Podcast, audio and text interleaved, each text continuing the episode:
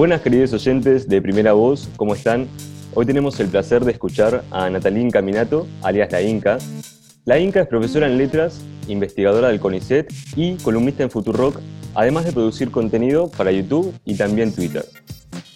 Quiero preguntarle a la Inca sobre su mirada acerca de medios y redes de comunicación para ver si podemos despejar tanto humo, operación, troleo y cancelación y pensar juntos cómo funciona la comunicación en nuestras vidas y en los procesos políticos y culturales del país. Para todo esto, le agradecemos mucho estar en primera voz y le damos la bienvenida a la Inca, que ya está del otro lado de la pantalla. Bueno, muchas gracias por invitarme, Ivo, y saludos a todos los les oyentes. Arrancamos. Inca, ¿cómo definirías la batalla cultural en nuestro país? ¿Cómo ves el campo mediático en este momento entre medios hegemónicos y unas acciones dispersas pero múltiples de comunicación alternativa? Yo creo que, cambió mucho el panorama si uno compara claramente con, estoy diciendo alguna verdad de perogrullo, pero claramente me parece que hace tres años, cuatro años, antes del macrismo quizás, uno podía ver que claramente había una diferencia de jerarquía entre las redes sociales, las plataformas y también muchos medios digitales y muchos textos y muchos productores de textos que, estaban en esos espacios, y los diarios, eh, la, televisión, ¿no? Había una diferencia de jerarquía. Lo que empezó a pasar, lo que yo empecé a visualizar es que había, empezó como a haber una suerte de contaminación. Ya podías ver en La Nación una cita de un tuit, o en Clarín eh, notas, algunas de color y otras no, tomando como fuente un tuit. Por supuesto que esto es una cuestión global, también tiene que ver el uso que hizo Donald Trump de la, red social de Twitter particularmente. Me parece que hay un montón de elementos que comenzaron a suceder y también, eh, no, solamente porque en esto que digo yo pareciera como que las nuevas plataformas digitales contaminaron a eh, las grandes articulaciones mediáticas y en realidad también fue al revés, ¿no? Esas grandes articulaciones mediáticas comenzaron a invertir en esas otras plataformas, aunque no del todo, pero comenzó a suceder, y también ciertos sectores de la política comenzaron a invertir y a fortalecer esos sectores alternativos o esos canales, mejor dicho, alternativos de comunicación. WhatsApp, Facebook, también Twitter. Eh, bueno, eso también es algo a escala global, se sabe, Bolsonaro, bueno, Trump, por supuesto. Entonces me parece que actualmente estamos en una situación que para mí no llega a ser todavía de igualdad, no me parece que los grandes medios que conocemos, que además hay una situación de concentración en Argentina, lo sabemos muy bien, no creo que todavía estén a la par de, otros, de otras eh, alternativas, pero sí me parece que hoy lo que se puede ver, y habría que hacer un estudio sobre eh, niveles de entrada, pero por lo menos yo lo que visualizo en las redes sociales es que una nota de un portal digital nuevo que surgió, que quizás tiene una, eh, un lineamiento más de centro ¿no? o, más progresista, puede tener más entradas o más fabs eh, o más impacto, por lo menos en un día, que una nota de La Nación o de Clarín. Entonces eso me parece que, está, que comienza a cambiar y que hay algunas alternativas. Pero lo de siempre, ¿no? Estamos todavía en una situación eh, desigual. Yo nunca fui muy optimista con respecto a la idea de que la tecnología por sí misma, eh, Internet, eh, un blog, em, democratiza, ¿no? Y todas esas ideas. Sí, por supuesto que uno, gracias a esas, a esas plataformas, puede escuchar voces y, llegar alternativas que antes no llegaba. Después el tema está que esas jerarquías de legitimidad simbólica, de poder de llegada, se sigue manteniendo. Estamos hablando todavía, me parece que, además, nunca hay que olvidar que los usuarios de las redes sociales eh, son una porción mínima de la población, o no tan mínima, pero una porción de la población. Creo que en Estados Unidos se sabe que Twitter eh, tiene un 20% de la población y que además está muy marcada eh, clase social y, y, formación, etcétera. Habría que ver en Argentina cuáles son esos números, creo que en Facebook y en Instagram es mayor el número de usuarios, pero eso es algo que nunca hay que olvidar, ¿no? Porque hay veces que por ahí uno en el optimismo de que justamente está en una red social y que siente que hay un montón de alternativas, que hay mucha gente de izquierdas o, o que propone otras cosas diferentes a la mera, al mero sentido común, y pensar que eso está cambiando la sociedad, cuando en realidad uno va afuera y no es así. Te iba a preguntar justamente en esta batalla cultural cómo vienen jugando las redes sociales y esto, cómo te parece que se comportan los discursos y contenidos en redes, a diferencia quizás del tratamiento que se le puede dar en medios hegemónicos. Bien, eh, claro, bueno, ahí está la cuestión de, la batalla cultural. Yo creo que, de nuevo, acá nuevamente me pongo pesimista, pero, pero porque visualizo que sucede eso. Me parece que las redes sociales ha sido un espacio para que surjan eh, algunas cuestiones alternativas interesantes, pero eminentemente para reforzar eh, las burbujas, para la, o sea, una fake news en, un medio hegemónico sabemos muy bien que se puede reproducir y que incluso hay medios que pueden sostenerse en un sesgo determinado que es bastante, que puede tergiversar e incluso que puede mentir. Pero lo que sucede con la fake news es que hay una velocidad de instalación y una gran flexibilidad. Vos podés todo el tiempo estar poniendo sobre cualquier noticia que surge a jugar una noticia falsa, ¿no? Y eso se replica. Yo creo que ahí podemos ver una diferencia, voy a poner un ejemplo claro, toda la cuestión de la vacuna, de la pandemia. O sea, claramente ni siquiera los medios hegemónicos podían eh, sospechar, eh, dar mala información, eh, ser erróneos, pero no llegaban al punto de decir las cosas que escuchamos en las redes sociales. E incluso aquellos comunicadores que se hicieron eco de cosas como el dióxido de cloro, son comunicadores que están en una situación bastante marginal del espectro comunicacional y que justamente quieren y trabajan para esos sectores absolutamente eh, convencidos de cuestiones delirantes porque, y además peligrosas, porque se ha demostrado que es peligroso, por ejemplo, el dióxido de cloro, pero que ahí quieren establecer una suerte de sinergia con ese sector de la población que ya justamente está eh, atravesado por determinadas certezas desde otro lugar, no solamente de esos medios, no de la televisión, sino que ya viene con informaciones que provienen, por supuesto, de Internet principalmente, pero que, bueno, tiene que haber algún tipo de sustrato para que uno pueda estar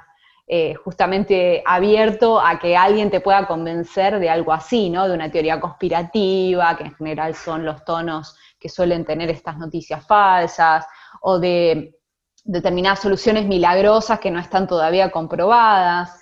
Em, me parece que, ahí el panorama es un poco oscuro y por algo está empezando a surgir en los países centro inclusive esta preocupación y esta necesidad de, controlar, de controlar, de, poner un freno, ¿no? de plantearle a Facebook o a las grandes plataformas, bueno, ustedes tienen que empezar a, controlar, eh, hasta desde los discursos de odio hasta las noticias falsas.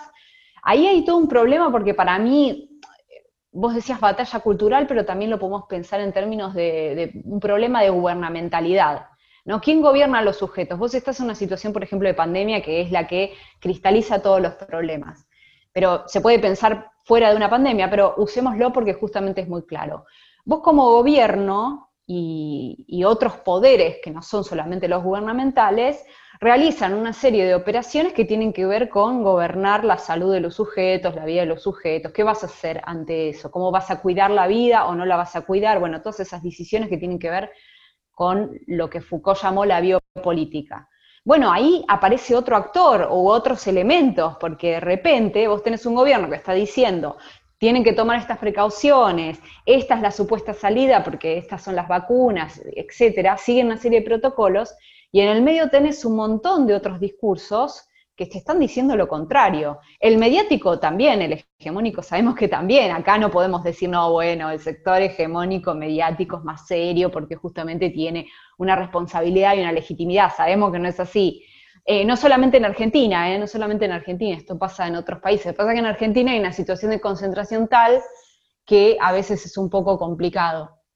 Pero, pero yo creo que el panorama es ese y me parece que está comenzando a preocupar porque justamente se les va de las manos, incluso no solamente a los gobiernos de izquierda o de centro izquierda o progresistas, también me parece que es un problema de cualquier tipo de, de administración que quiera sostenerse sobre algunos criterios mínimos de racionalidad, de que la gente no ande tomando la bandina por ahí para resolver una enfermedad. Eh, Después, con respecto más a la batalla cultural ideológica, yo creo que sí, efectivamente hay eh, mayor eh, contrapeso con otro tipo de discursos, para bien y para mal, ¿no?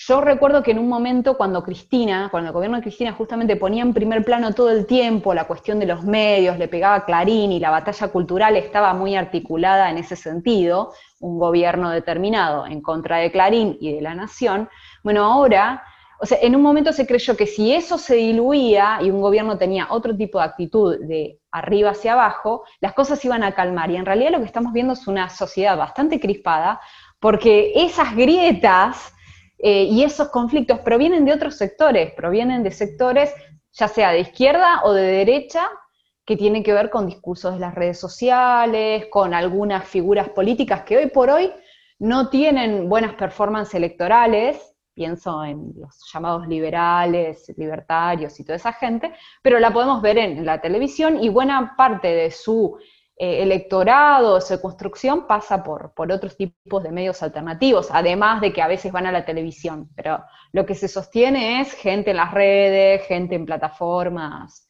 Eh, eso es algo para tener en cuenta, no sé tampoco cuánto va a crecer o no, ahí hay toda una cuestión. Inca, ¿cómo pensás tu participación en los medios de comunicación como parte de ellos? ¿Cómo concebís tu parte de influencia en la opinión pública?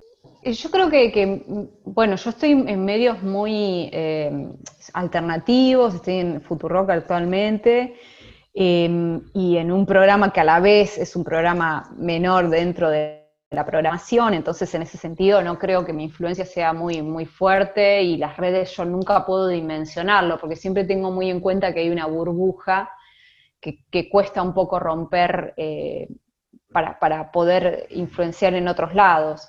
Eh, me parece que a veces se puede sobreestimar esa influencia, porque uno puede ver, no, bueno, tiene tantos seguidores y qué sé yo, y en realidad son nichos, microclimas.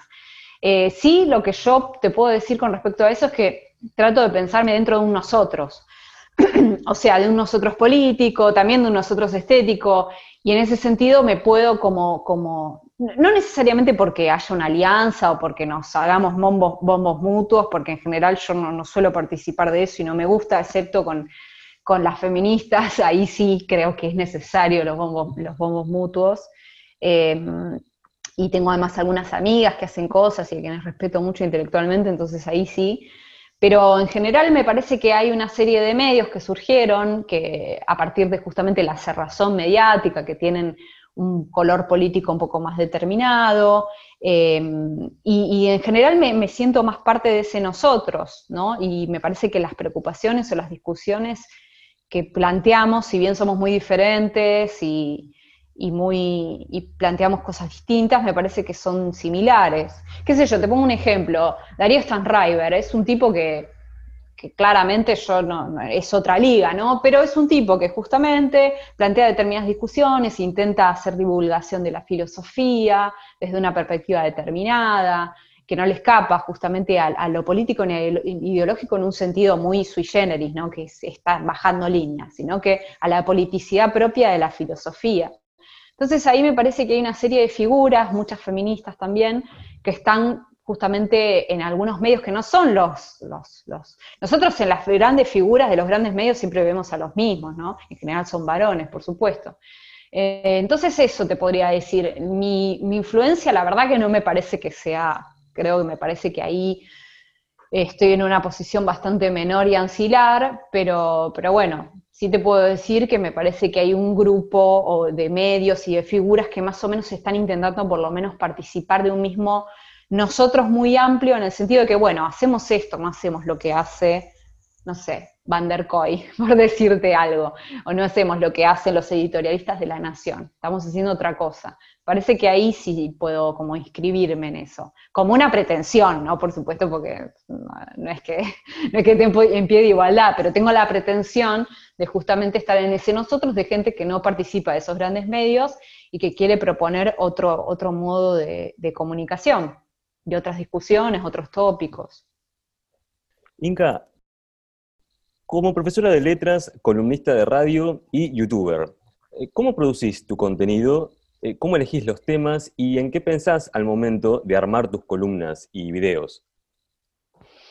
Mira, em, yo en principio trato de, en, la radio, eh, en las columnas de la radio, trato de pensar un poco también en qué, eh, cuál es el público, cuáles son los oyentes, cuál es el perfil para justamente eh, tratar de pensar también que puede ser interesante. Pero la verdad, a veces hago eso y otras veces no hago eso y hablo de lo que quiera y bueno, escúchenlo. Lo que yo trato de hacer es encontrar algún tipo de tono más o menos ameno, más o menos irreverente. Lo que pasa que esa palabra me cansa un poco porque la gente que se autoendilga que es irreverente me cae muy mal. Pero quiero decir, un tono que no sea ni académico ni demasiado respetuoso con los saberes, sino que utilice los saberes académicos de una manera muy libre. Eh, y eso es lo que intento hacer. Entonces, en mi columna a veces hablo directamente de cuestiones vinculadas con mi disciplina, puedo hablar de mitos griegos, o puedo hablar de historias de amor en la literatura occidental, o puedo hablar de problemas estrictamente o de teoría, que también es algo que trabajo, especialmente la teoría francesa, los filósofos franceses. Foucault, Deleuze y Derrida, entonces a veces puedo eh, explicar algunas de esas cuestiones, pero otras veces lo que hago es hablar de un problema o de una cuestión, por ejemplo, la cancelación o la relación entre el arte y la política, o alguna cuestión, o la belleza femenina, ¿no? Alguna cuestión que fue núcleo en una discusión, pero justamente trato de no quedarme en la discusión o en la polémica de la semana, sino tratar de encontrar cuál es el núcleo de esa discusión y ver qué cuestiones académicas o qué conceptos o qué categorías me pueden servir para decir algo más de eso. ¿no? Entonces, qué sé yo, que, una polémica me sirva para recuperar un texto de Susan Sontag sobre la belleza, por ejemplo, o que una polémica me sirva para recuperar cuál es la cuestión entre eh, el autor, la relación entre un autor y una obra, que la teoría literaria, por supuesto, ha dicho mucho sobre eso. Entonces, esa es un poco la operatoria. Algunas pueden ser un poco más académicas, otras menos, pero en realidad siempre el modo de exposición es absolutamente libre y, eso, poco respetuoso de el aura, ¿no? El aura que puede tener el saber académico. O sea, a mí no me gusta, lo he hecho en algunas eh, columnas y, lo hice, pero no me gusta empezar una columna diciendo, bueno, voy a explicar como si fuese una mini clase y que alrededor haya toda una aura. Por eso en general cuando preparo presentaciones a las columnas siempre le pongo algo, como que es una columna chorra, como que, que haya algo que carnavalice la situación. Para mí eso es importante. Y ahora en YouTube, que hace poco empecé, eh, también es esa lógica pero lo que me da YouTube es la posibilidad de hablar media hora. Entonces puedo desplegar más, más conceptos, estoy más tranquila, estoy obviamente que empezando, tengo que ajustar algunas, eh, porque también el, tema es ese, cuando uno lo hace de cero y no tenés mucho presupuesto, no tenés editor o te edita alguien que es amigo, es un poco difícil encontrarle también la vuelta a la plataforma, porque además los youtubers tienen toda una estrategia y una estética determinada. ¿no? entonces tratar de meterse ahí es un poco trabajoso, pero en cuanto al contenido es esa la idea, es tratar de recuperar algunos saberes académicos, pero sacándoles absolutamente cualquier tipo de aura, de legitimidad o de... Yo de hecho en general no suelo eh, viste que hay gente que justamente, y lo, entiendo absolutamente, pero o en la televisión cuando presentan a alguien y dicen abajo todos los títulos que tiene, cuál es su formación. Yo no, no lo suelo hacer eh, porque, no sé, prefiero eso, prefiero que simplemente haya un discurso que en todo caso se sostenga por sí mismo y que no haya alrededor ningún tipo de situación eh, de, cosa sacra, de que acá viene el saber, sino directamente... Y para eso la cuestión de la carnavalización, de mezclar, de mezclar lo, más académico con lo más bajo, con el insulto, eh, viene muy bien, porque justamente ya de movida empezaste insultando, ya está, listo. Eh, planteaste un terreno en el que vos estás poniendo en claro que acá nadie se quiere hacer inteligente, acá lo que queremos hacer es discutir un tema y, darle vueltas y ver qué sale. Y poner a jugar algunos conceptos académicos porque es lo que yo sé, no, no, porque simplemente quiera, eh, sino porque eh, creo que hay muchos problemas que se discuten hoy en día que, que pueden ser pensados a partir de la filosofía, a partir de la literatura y de la sociología también.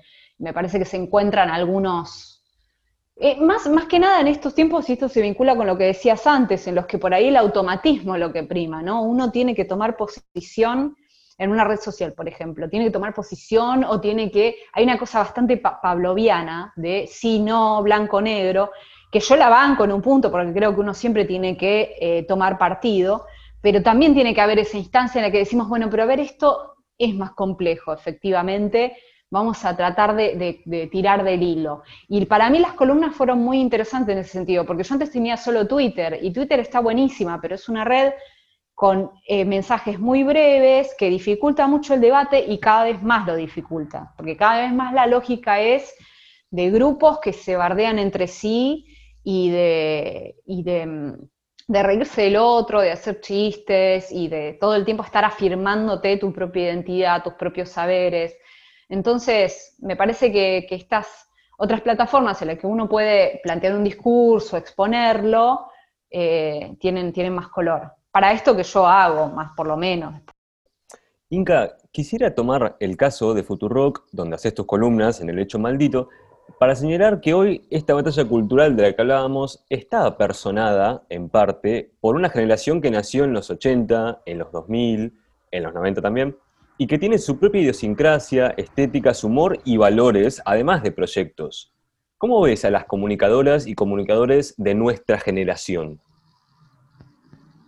Me parece que en principio la cuestión del feminismo fue un gran parteaguas y me parece que es algo, por supuesto que hay que diferenciar entre eh, los que ya tienen treinta y pico, los que tienen veinte, hay diferencias en, ese en esa cuestión, pero me parece que la gran diferencia es esa porque hay una preocupación, por lo menos, por esa cuestión. Hay una preocupación, hay una perspectiva de género, hay una preocupación porque haya eh, mujeres en, los medios, pero también que los varones que están tengan una cierta perspectiva de género. Em, y me, eh, esa me parece que es una de las cuestiones más notorias. Y después me parece que también hay una, un estilo que tiene que ver quizás con mayor cinismo, eh, un estilo que tiene que ver también con mayor eh, autoexhibición, ¿no? Me parece que son generaciones que, por supuesto que acá estoy exagerando y estoy justamente tratando de pensar algunas retóricas que son eh, una generalización. Pero me parece que hay una retórica de la irreverencia, pero que no es una irreverencia, porque Pergolini, por ejemplo, también era irreverente, ¿no? Pero me parece que es una irreverencia diferente en el sentido de que ya nuestras generaciones no solamente son irreverentes con los políticos, ¿no? Eh, eso me parece que es una, un gran núcleo de sentido común de la gente por ahí un poco más grande, que si vos los escuchás decís, bueno, los políticos son el problema. Me parece que en estas generaciones, o por lo menos un sector de, nuestras generaciones, ve las relaciones de poder de una manera mucho más amplia. Entonces, ya no es solamente los políticos, sino también la dominación masculina, o las eh, fábricas que contaminan, o qué sé yo, eh, no sé, eh, o los medios hegemónicos, no sé, distintas cuestiones, distintos agentes que comienzan a ser percibidos como, como explotadores o como dominadores y que no son solamente los políticos corruptos o esas cosas que, que, eran como los grandes caballitos de batalla. Entonces me parece que eso también te pone en un lugar diferente de qué cosas puedes decir, qué cosas puedes cuestionar, qué obras de arte te pueden interesar, qué, qué música te puede interesar, y, eso es bastante, modifica bastante las ansiedades, las preocupaciones eh, y los discursos. Y bueno, y lo que se decía antes también, como bastante cinismo, bastante, bastante ironía, autoironía y también ironía y parodia de, todo lo que te rodea. Eh, no digo que eso sea un tono que sea de fantástico, porque a veces es un poco molesto, ¿no? Pero vivimos en tiempos que son así, en tiempos en los que todo puede ser digno de chiste, y lo único que no es un chiste es algo que te afecta a vos en términos, eh, porque te interesa determinado ideario, pero en realidad después en términos objetivos no podés, o sea, todos nos, nos reímos, eh, Twitter, por ejemplo, todo el mundo se murió alguien, todo el mundo se ríe de eso, hace chistes de eso, ya no hay como una cosa de que hay determinados tabú que vos no podés tocar y que, entonces me parece que eso también es algo que, marca bastante. Si yo te tengo que decir algunas características generales de, las, eh, de los chistes que se hacen en, medios eh, con, personas de esta generación, es eso, la irreverencia, la, ironía, la parodia. Eh, sí, me parece que, que esos elementos. Inga, quiero preguntarte sobre las reacciones contra el movimiento feminista argentino.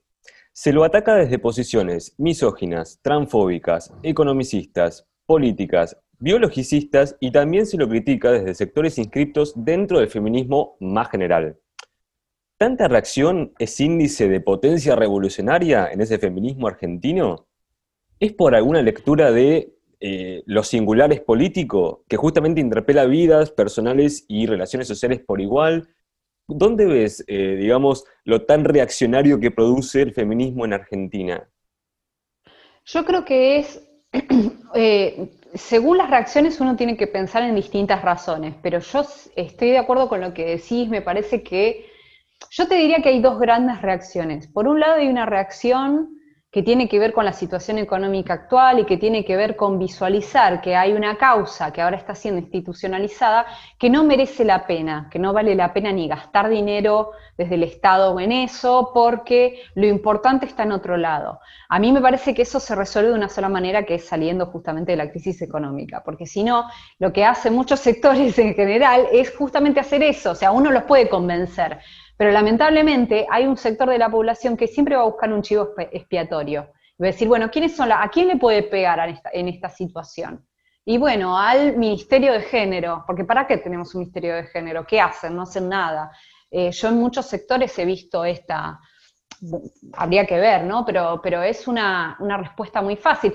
Cuando algo se institucionaliza y tiene poder, ya está ahí también. Es, como que mucha gente puede bancar cuando es un movimiento revolucionario, de gente, de un montón de mujeres que ponen el cuerpo, que trabajan gratis, que militan gratis, pero cuando hay una institucionalización y determinadas políticas tienen dinero para sostenerse y a las personas que sostienen esa política de género les pagan, ahí ya empieza a haber problemas, porque empieza a surgir lo que surge siempre, que es el resentimiento, el sentimiento que el otro tiene algo que vos no tenés, o de que eso, de que no es una causa importante como para que haya un ministerio y para que gasten plata en determinadas cosas. Bueno, eso es una, una razón. Pero después hay una razón más generalizada que tiene que ver con lo que decías vos, con que interpela determinados modos de vida que no deja de ser un cuestionamiento, por más que el feminismo no le interese cuestionar a nadie. Pero la, la realidad es que como no hay nada natural y como las divisiones de los géneros y las tareas de cada uno no se sostienen por nada natural y se sostienen por una gran maquinaria de deseos, de placeres y de imposiciones, la realidad es que si alguien empieza a cuestionarla, también esa maquinaria empieza a crujir y también quizás uno puede estar más perdido. Entonces se puede pensar que las reacciones son un modo defensivo, fundamentalmente, no tanto un ataque, no tanto un te quiero, sino un modo de defenderse, defender la propia subjetividad, las propias elecciones, ¿no? Bueno, yo estoy eh, casada con un hombre y soy ama de casa y no quiero que alguien me venga a decir que eso no es lo más deseable que puede pasar. Pongo un ejemplo, ¿no? Como una mujer, ¿por qué puede ser antifeminista, por ejemplo, ¿no? Me parece que esa cuestión eh, reactiva, en un sentido de defensa del propio modo de vida, es también muy fuerte. Y puede justamente operar fundamentalmente en los hombres, pero no solamente, también puede operar en las mujeres, en algunas, muchas mujeres que pueden sentir que hay determinados discursos que están desafiando su modo de vivir y su modo de pensar y cómo han estructurado sus relaciones. Después me parece que también hay cuestiones religiosas que también apuntalan determinadas eh, discusiones, con el aborto lo hemos visto, ¿no? Eh, que eso tampoco hay que, hay que desecharlo, especialmente en Argentina, que bueno, hay, eh, es un país católico, pero además hay una gran presencia de evangelista, entonces ahí también hay una cuestión, me parece, eh, que, juega, pero eh, eso, me parece que hay distintas razones, ¿no? Hay una razón económica de, crisis económica que busca un chivo expiatorio y dice, bueno, ¿quiénes? Los progres, las feministas que están en el gobierno o que no están en el gobierno pero que están pidiendo cosas que no son las verdaderamente importantes. Eso es un discurso que suele eh, surgir mucho y que incluso también era un discurso que surgía para desestimar el feminismo en los inicios. Lo que pasa es que ahora eso ya no se puede hacer, pero entonces lo que viene es como una reacción ex post de, no, bueno, todo bien con el feminismo, pero ¿por qué un ministerio de género? ¿No? Cuando empieza a haber una institucionalización de determinadas cosas, me parece que ahí también puede haber una reacción por el lado económico. Y si no, también esta reacción que decíamos antes, de personas que defienden su, propio modelo de vida, y también lo que hay es que hay mucha gente, muchas personas, esto que decías de las que critican al feminismo, que se ubican dentro del feminismo, que también lo hacen porque tienen algunos motivos eh, atendibles y críticas atendibles, pero que quizás lo que hacen es acentuar sus ganas de ser una excepción o sus ganas de eh, ponerse por fuera de y mostrar el verdadero camino, en vez de aceptar que quizás hay un nosotros dentro del cual vos podés plantear esas, esas, discusiones, porque la realidad es que los feminismos son muy complejos y hay discusiones internas. La cuestión es hasta qué punto a vos te interesa discutir con la otra o te interesa ponerte en la vereda de enfrente y, eh, no sé, hablar en clarín, por ejemplo, en contra del feminismo y decirte que vos sos feminista, que probablemente lo seas, pero estás criticando a lo que vos llamás feminismo mainstream porque no te gusta. Bueno, ahí eso es una posición estratégica que para mí es un poco cuestionable porque en todo caso uno tranquilamente puede desde adentro criticar esas supuestas visiones mainstream que vos estás señalando, con argumentos y discusiones, porque te interesa un nosotros, no te interesa salirte de ese nosotros.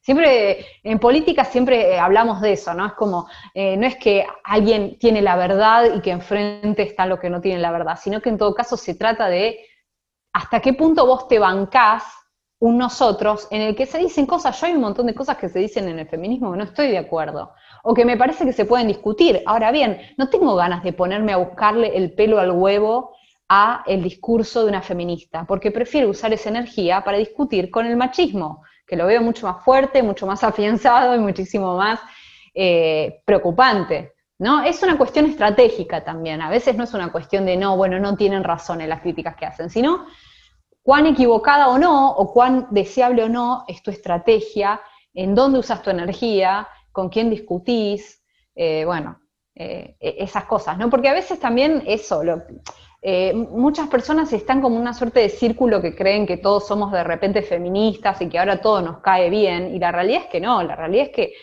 grandes sectores de la población no son feministas, no tienen prácticas feministas, eh, reproducen machismo, reproducen violencia de género, reproduce dominación masculina, y esto sucede en las familias, en los trabajos, sigue sucediendo, por algo sigue sucediendo que en, muchísimos sectores de poder en Argentina y en el mundo siguen siendo patrimonio masculino.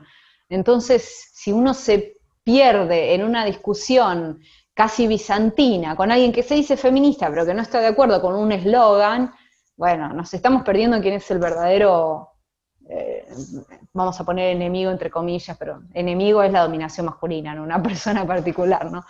Eh, me parece que eso, que hay distintas. Y después también la reacción de varones que no saben qué hacer, que no saben cuál es su lugar en esta situación y que se sienten criticados y cuestionados y que a la vez no están eh, teniendo ninguno de los beneficios de la, dominación masculina, porque también sabemos que, en la dominación masculina hay hombres exitosos en ese modelo de hombre heterosexual, eh, modélico, proveedor, y hay masculinidades que no son exitosas en ese modelo. E incluso por eso el feminismo es liberador para muchas subjetividades que incluso no son, eh, no, tienen una identidad eh, como mujer. Entonces ahí me parece que e, es, ese tipo de masculinidades, que a veces son jóvenes, que muchas veces son carne de cañón justamente de discursos eh, un poco eh, problemáticos de las redes sociales, me parece que también sienten eso, una gran... Eh, están muy aturdidos, no saben qué hacer, porque por un lado tienen un discurso feminista, por otro lado los siguen socializando como varones a partir de determinados circuitos, quiero decir, no sé, la pornografía sigue siendo la educación sexual de los varones, y entonces hay como una cosa de bombardeo. Por un lado tenés una hipersexualización femenina de los medios, tenés el porno, por otro lado tenés tus compañeritas feministas que dicen A o B, pues, es como, me parece que hay una gran, un gran no saber para dónde disparar, y ahí lo más fácil es cuestionar al feminismo pero en realidad lo que tenés que cuestionar es un montón de otras cosas, más lo que te ponen en un lugar, que te deprimen, que quitan tus, potencialidades, que, y no al feminismo. El feminismo en todo caso eh, bien entendido o bien practicado, se supone que justamente libera incluso a los hombres de esos mandatos de masculinidad que son tan cuestionables. El mandato de tener relaciones sexuales, el mandato de, ser de determinada manera, de ser alto, de qué sé yo. Esos mandatos ridículos que tienen que ver con la fortaleza, proveer y etcétera. Inca, esta relación que se encuentra palpable en tus discursos, pero también en Futurock y en muchas de las cosas que, se producen actualmente en esta generación de comunicadoras y comunicadores, es esta unión, en Argentina por lo menos, de feminismo y peronismo, entendido en un muy gran espectro de esta relación al otro del país, ¿no? Eh, que estabas mencionando antes. ¿Cómo lees vos esa unión posible, que también tiene antecedentes históricos quizás, entre feminismo y peronismo en nuestro país?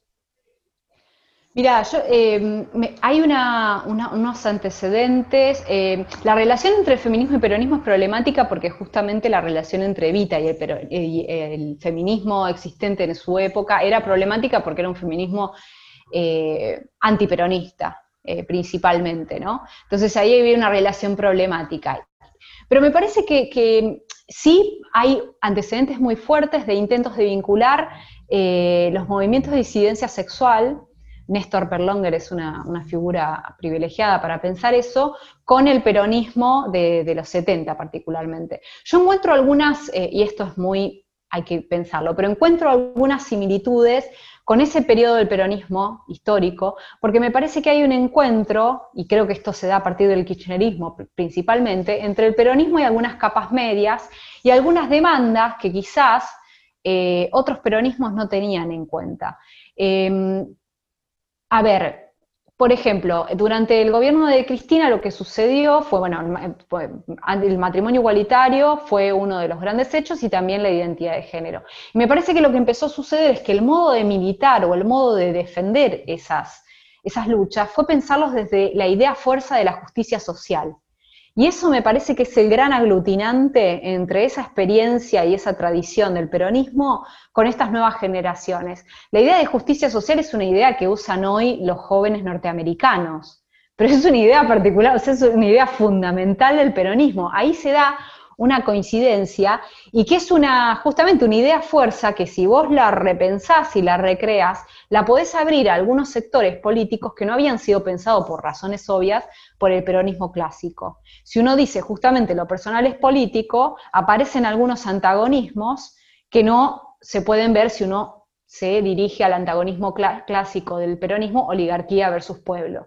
Pero si uno amplía esa idea de lo político, empieza a ver que los antagonismos son diferentes y, son, por ejemplo, el de la dominación masculina eh, ante un montón de sexualidades e identidades que fueron negadas y perseguidas. Entonces, esa idea, y además la idea de ampliación de derechos, que también es fundamental para el peronismo, eh, lo que hicieron inteligentemente los movimientos y también los propios gobiernos que, que hicieron una defensa de esas leyes y de, eso, de esas causas, es justamente recuperar estos elementos del peronismo para eh, poder ponerlos en juego. Y me parece que ahí tuvo mucho que ver la experiencia kirchnerista. O sea, la experiencia kirchnerista, si uno quiere simplificar, pero para, definirla, es una experiencia de un peronismo de centro-izquierda, que con sus errores o con sus acertos quiere ir hacia, hacia ese lado, ¿no? Digamos, sus alianzas te muestran eso, una alianza muy fuerte con las madres y abuelas de Plaza de Mayo, una alianza muy fuerte con algunos sindicatos, digamos, ahí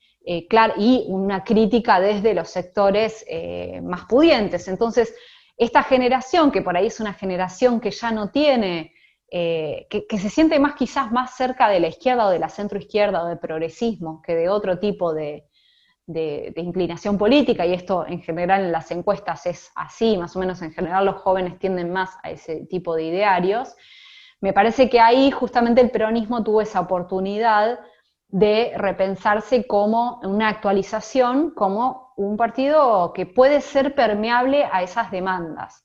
Y con el aborto pasó eso también, ¿no?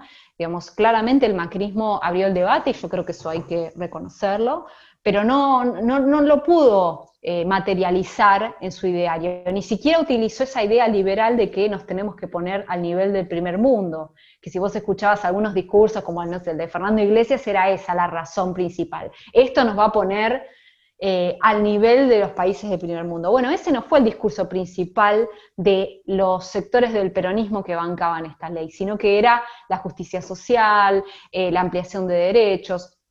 Entonces me parece que ahí, y bueno, y Macri después tuvo que terminar aliándose con otros sectores más de derecha o más conservadores en ese sentido, en el sentido del aborto y esas cuestiones, pero por una cuestión estratégica y política. Y me parece que, y ya con esto cierro, pero me parece que también hay algo que el peronismo, en su reactualización, te permite y te salva, que es algo que no tiene Estados Unidos, que es lo siguiente. En Estados Unidos tenés un gran problema de que los sectores populares, la gente, los votantes de Trump, se sienten muy lejos y muy eh, afuera de determinados movimientos progresistas, de izquierdas, muy anclados en las universidades. Hay como una gran fragmentación. Lo que el peronismo te permite es que el feminismo se haga calle, se haga movimiento social, se institucionalice, vaya a los barrios. Por supuesto que siempre va a haber problemas, era lo que te decía antes, hay gente que se está quejando de, peronistas que se están quejando de que haya un ministerio de género. Siempre va a haber problemas pero creo que en relación con Estados Unidos estamos mejor parados. Lo que te da el peronismo es eso, es la posibilidad de ampliar, de que sea más grande el movimiento, de llegar a algunos sectores que hoy por hoy te dicen nacional, popular y feminista. ¿Por qué? Porque lo dice la conductora que banco. Por ahí, si fuese por ellos, no sé si en algún momento hubiesen adoptado esa identidad o hubiesen dicho, pero ya el líder político lo plantea, y hay una confianza con el líder político y hay un seguimiento y hay una admiración que te allana el camino. No digo que resuelva todo, pero me parece que ahí lo que hace el peronismo en su conjunción con el feminismo es intentar romper esas diferencias tan fuertes que esos idearios eh, tienen o, circulan en Estados Unidos, por ejemplo, ¿no? Como, bueno, determinada clase universitaria que puede acceder es especialista en Butler y después tenés al tipo que vive en otro estado, que nunca va a poder acceder a la universidad y que por lo tanto lo único que ven esos idearios es una amenaza. No puede haber una conjunción, un nosotros, un entender por qué puede ser valioso para él. Me parece que esa es la cuestión, o por lo menos es la razón por la cual a mí siempre me interesó que el peronismo se abra al feminismo.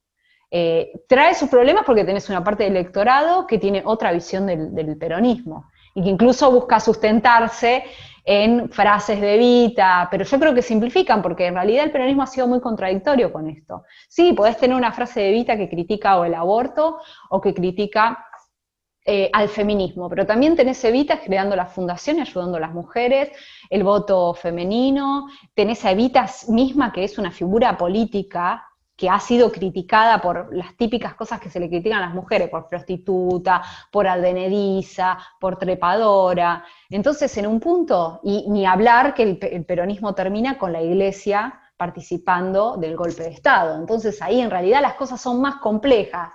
Eh, también eso tiene el peronismo. Todo el mundo puede encontrar elementos de lo que quiere decir. Y eso es algo que fue adrede. O sea, si yo tengo un peronismo conservador y de derecha, voy a tener elementos. Ahora, si yo tengo un peronismo más de izquierda o más progresista, también voy a tener elementos en todo lo que sucedió en esos años y después para poder fundamentar una postura. Y yo en ese sentido no tengo, como no soy esencialista, no me enojo y me parece genial cuando veo una Evita con pañuelo verde.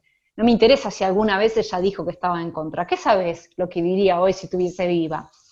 Y además eh, no importa eso. En ese sentido yo acepto con los franceses que el autor ha muerto. Lo que importa es lo que hace alguien con un legado. Y si las feministas con ese legado de Evita hacen algo que va a evitar la muerte de las mujeres, bienvenido sea. Eso no, es, no, no lo veo eh, chocando con el imaginario peronista. No estás defendiendo una multinacional, estás defendiendo a un sector muy que claramente es una víctima. O sea, las mujeres que abortan en, lugares clandestinos, claramente es una víctima, y del pueblo en general, ¿no? Entonces, no, ahí no veo ningún problema.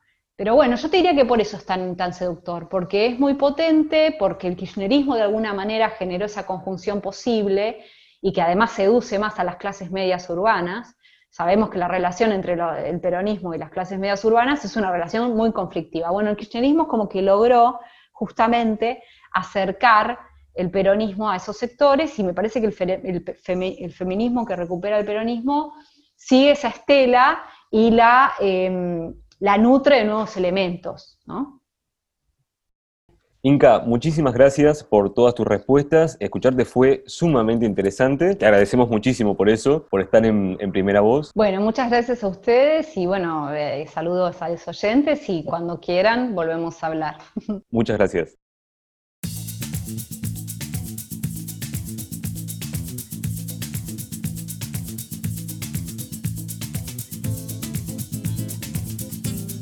Esa fue la Inca para Primera Voz. Seguí el podcast y el canal en YouTube. Pronto habrá una nueva entrega de Primera Voz. Chau.